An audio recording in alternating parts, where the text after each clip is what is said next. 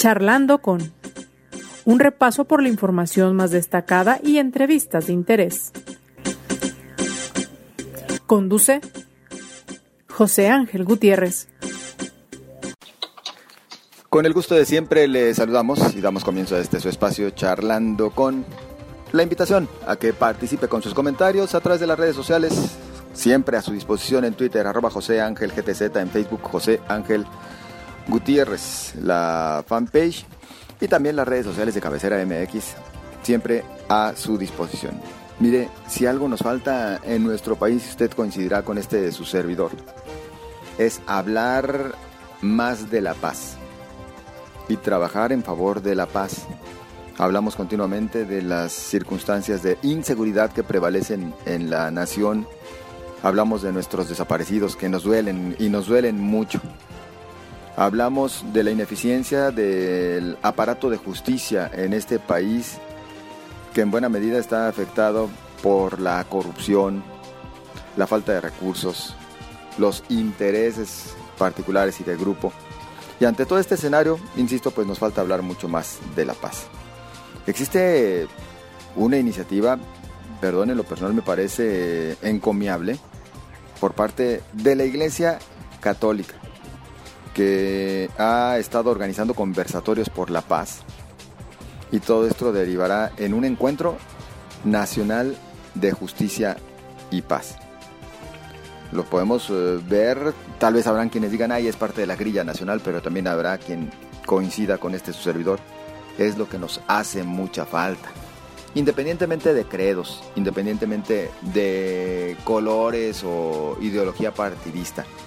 Y yo agradezco el que nos acompañe para platicar acerca de todas estas actividades a Denise Arana.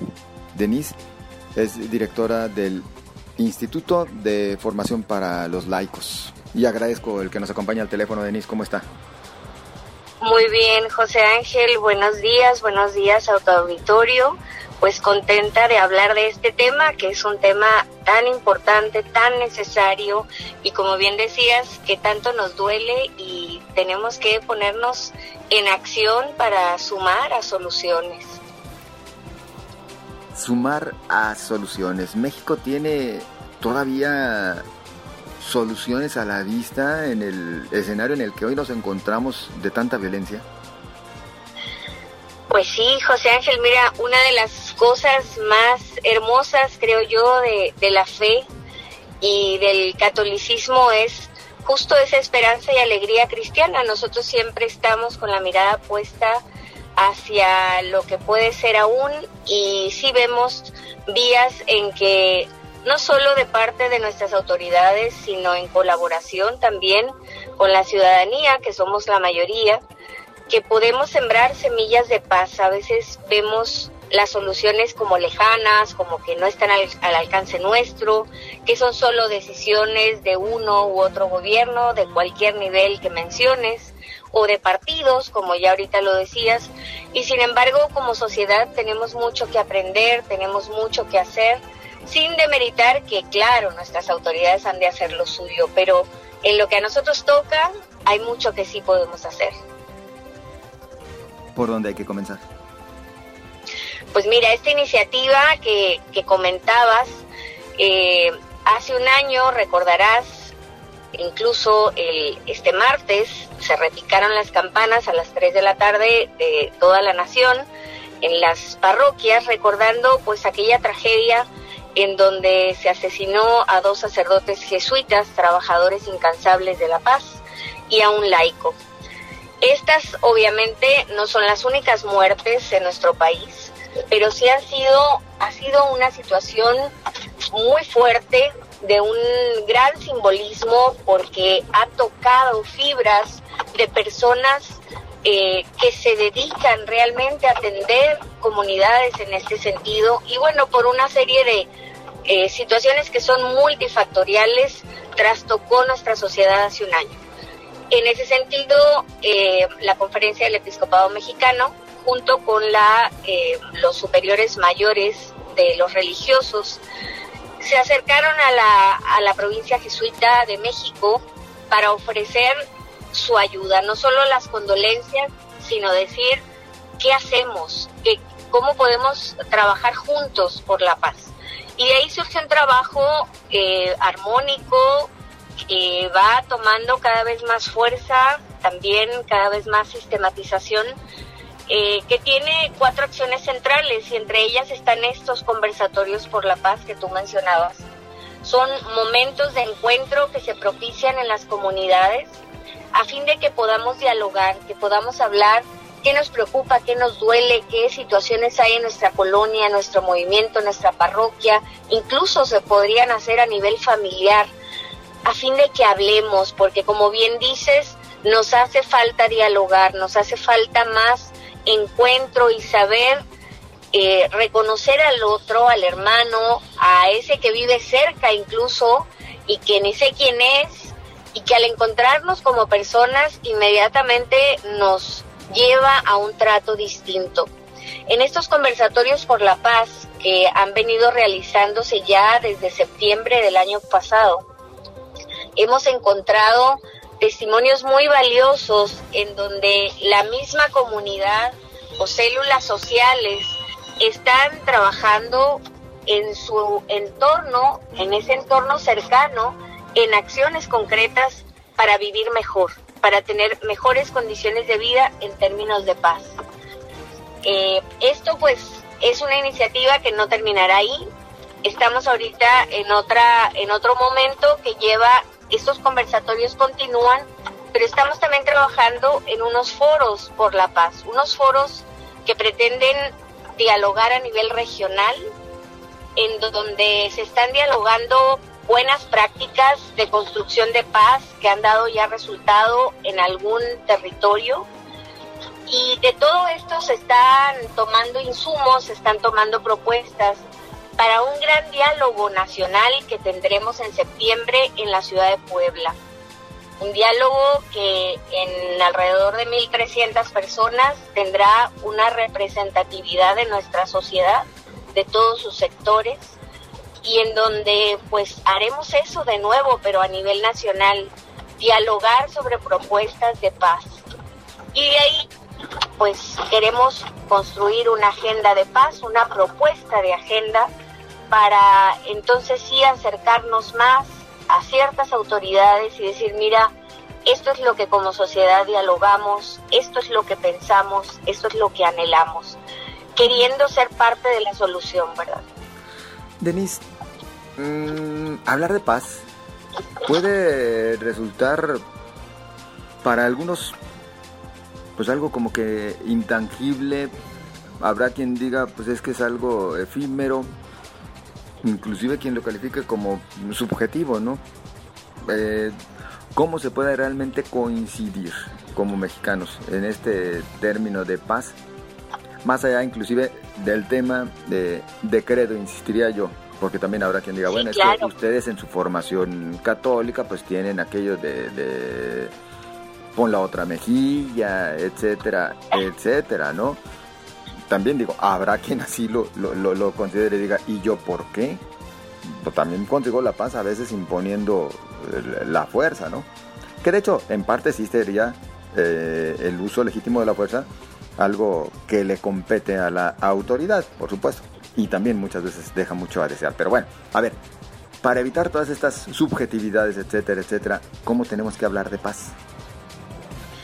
De paz hablamos en el sentido de que una persona pueda tener una vida digna, pueda tener acceso a que esa vida tenga una, una calidad, una situación en donde tú te sientas seguro, te sientas tranquilo, te sientas en comunidad.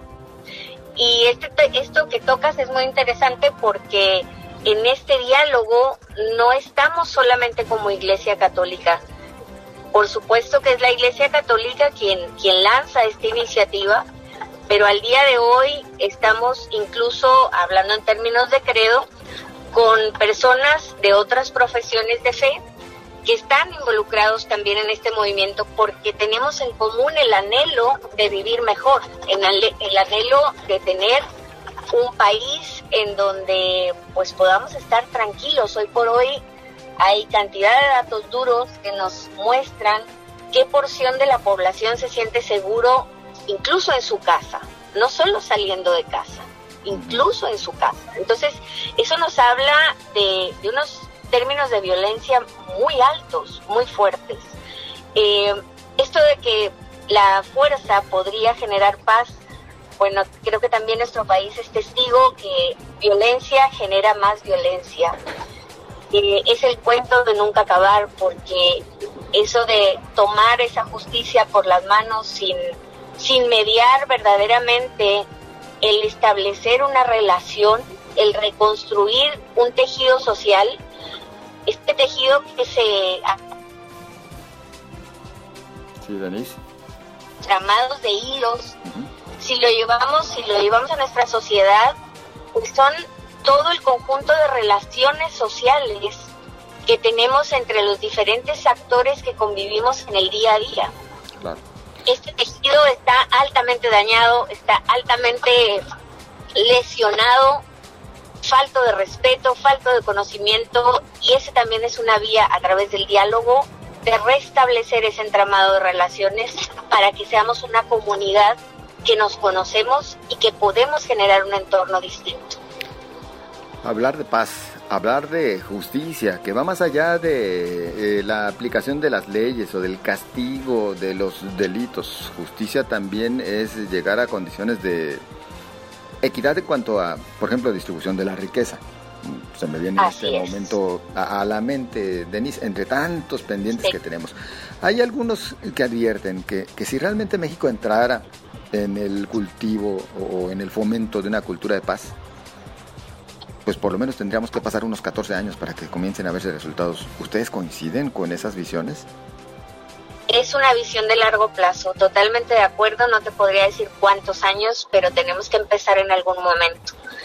Eh, estas, hay muchas situaciones de largo plazo que quienes las inician muchas veces no ven el fruto, pero ese es también un espíritu en el que nosotros trabajamos. Y sí, el construir la paz es algo de largo plazo, nosotros hemos trazado una ruta que tenía acciones específicas para un año de trabajo, por así llamarlo, pero no porque creamos que en un año se construye la paz de ninguna manera. En un año se inicia, se genera conciencia, se empieza a movilizar no solo conciencia, sino corazones, voluntades, porque este es un tema en donde cada quien ha de sumarse por convicción, en donde cada fuerza que se añada ha de ser por amor, ha de ser por verdaderamente querer vivir de una mejor manera.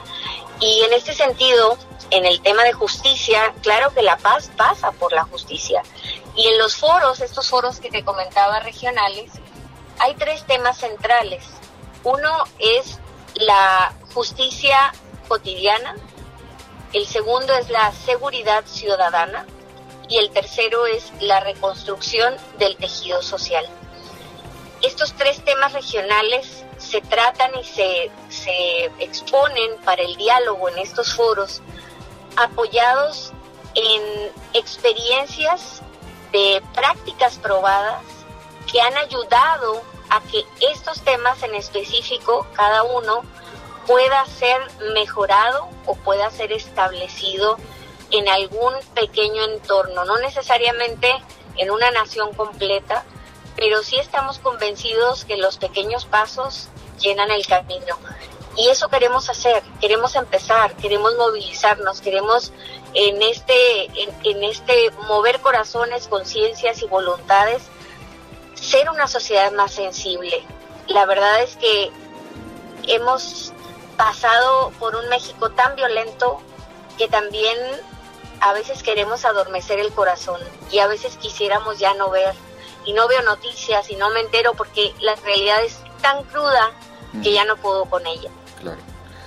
Denis, por cuestiones de tiempo, dos preguntas eh, breves. Por una parte, bueno, ya existe al menos un sector que tiene esta iniciativa, está interesado y está entrándole al tema. Hablar de paz. Eh, ¿Confían en que también el sector político estará interesado en ser parte de Quisiéramos que así fuera porque como tú sabes, la política es la polis y es el bien de la ciudadanía. En este sentido, eh, nos vamos a, esta parte política que incluso en el magisterio de la iglesia está ampliamente tratado, eh, Fratelli Tutti, el Papa Francisco, eh, la dimensión, la doctrina social de la Iglesia y bueno, en términos de política yo creo que cualquier buen político estaría en favor de una mejor sociedad. Aquí hay que hacer una distinción, José Ángel, política no es partidismo y en ese sentido hemos cuidado mucho este trabajo porque no podemos teñir de un color el trabajo en el sentido partidista. Así como hablabas hace un momento que podremos tener diferencias de credo, también hay diferencias ideológicas tremendas. Estamos en un México ideologizado que nos divide todos los días. Y nosotros estamos trabajando por recordar aquello que nos une, para no ser una sociedad polarizada. Denis, ¿dónde podemos obtener más información? Quien esté interesado, nos escuche en este momento, puede acceder a alguna página, algún portal donde obtenga más información e inclusive eh, encuentre a dónde acudir para estas eh, jornadas especiales eh, en pro de la paz? Sí, claro que sí. Eh, ordinariamente la mayoría de las parroquias están en conocimiento de este tema y ahí podrían acercarse, preguntar, pero si quieren un sitio en donde haya pues más información para conocer la iniciativa y en qué consiste el programa, etcétera, la Conferencia del Episcopado Mexicano en su página web tiene eh, todo esto de los diálogos por la paz. Si, si entran a, esta página es sem.org.mx,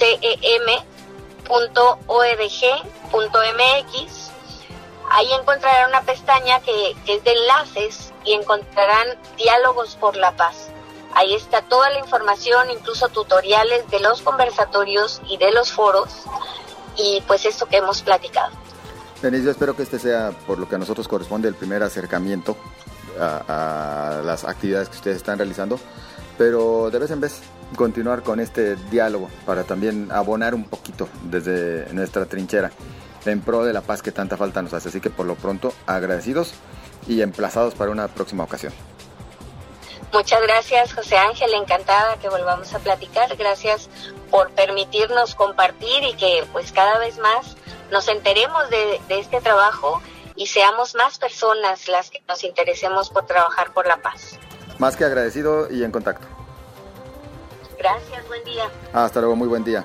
Es Denise Arana, directora general del Instituto para la Formación de los Laicos. Bueno, ya escuchó usted, hay que acercarse también a estas jornadas, a estas actividades en pro de la paz, más allá de credos e ideologías.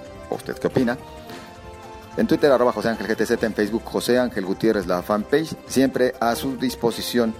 Nos escuchamos mañana. Pásela bien.